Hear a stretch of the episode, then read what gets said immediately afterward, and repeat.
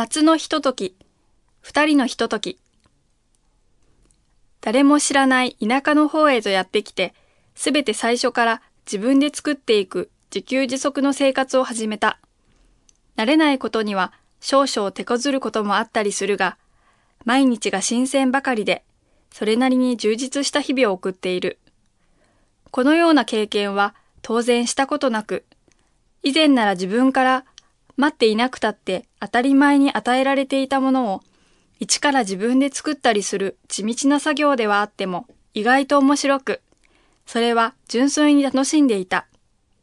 たとえ、あの時はやっとのことで見つけた時間を過ごしていたって、このように休んでいるような感覚が全くなかった。都会にはない澄んだ空気。豊かは毎日多くの自然に包まれながら過ごしている。それは28になってやっと手に入れた安らぎと幸せ。以前のもそれはそれで満足したものではあったが、今以上なものはない。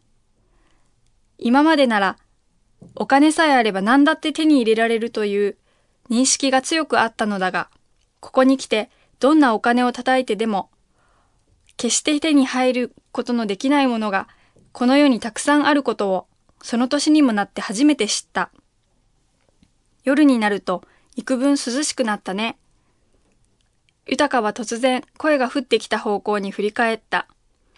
すると奥から食べやすいように小さく切ったスイカを乗せた皿を持ってやってきた島の姫かは邪魔にならないように後ろに置くとピタッとくっつくように豊の隣に座ってその身を静かに寄せてくると腕を組んできた。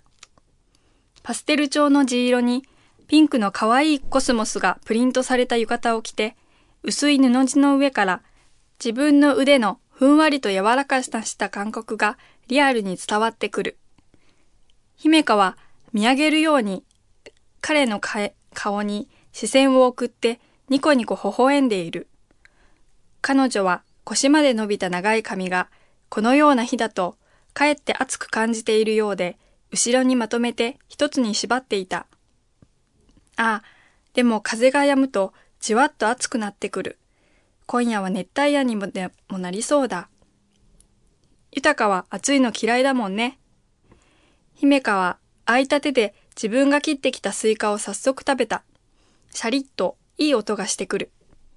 豊はあまり暑いのが昔から好きではなく、かといって涼しいのも好きというわけでもなかった。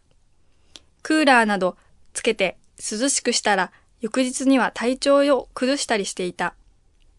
わがままだからな。つまり自分の体が。ほんとよ、どっちもダメなんて。食べ物の好き嫌いの激しい子供と同じよ。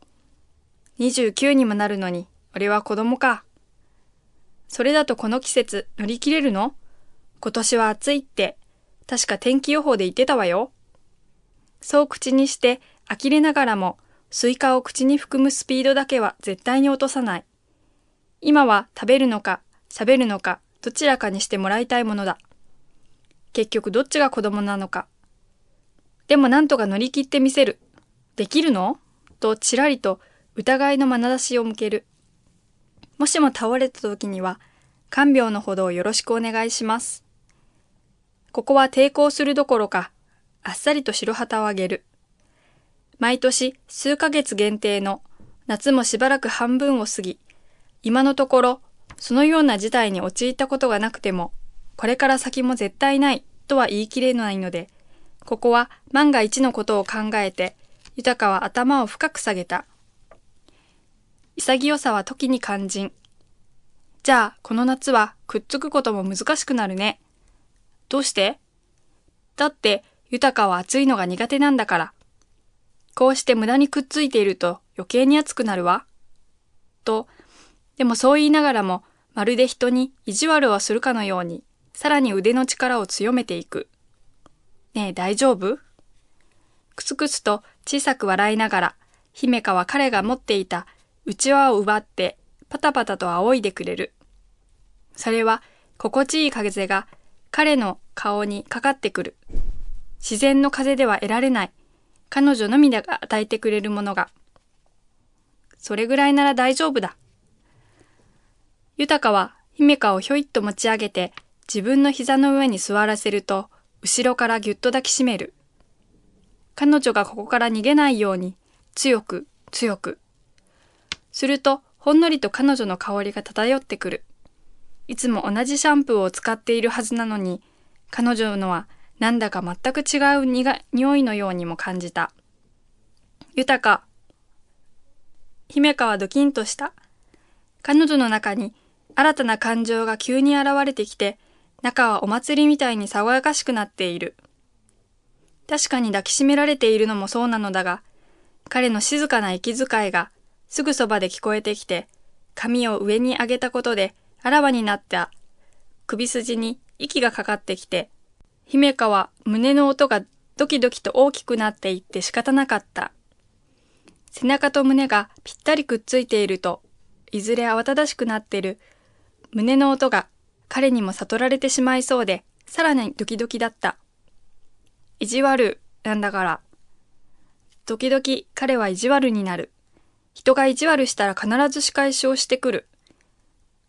それも旗から見たらしょうもないように思えてしまうのだが、絶対に勝ち逃げなんかさせてはくれず、いつも人の胸をドキドキさせるようなことをして、心臓に悪すぎる。それはお互い様だろ。そう言って彼は笑った。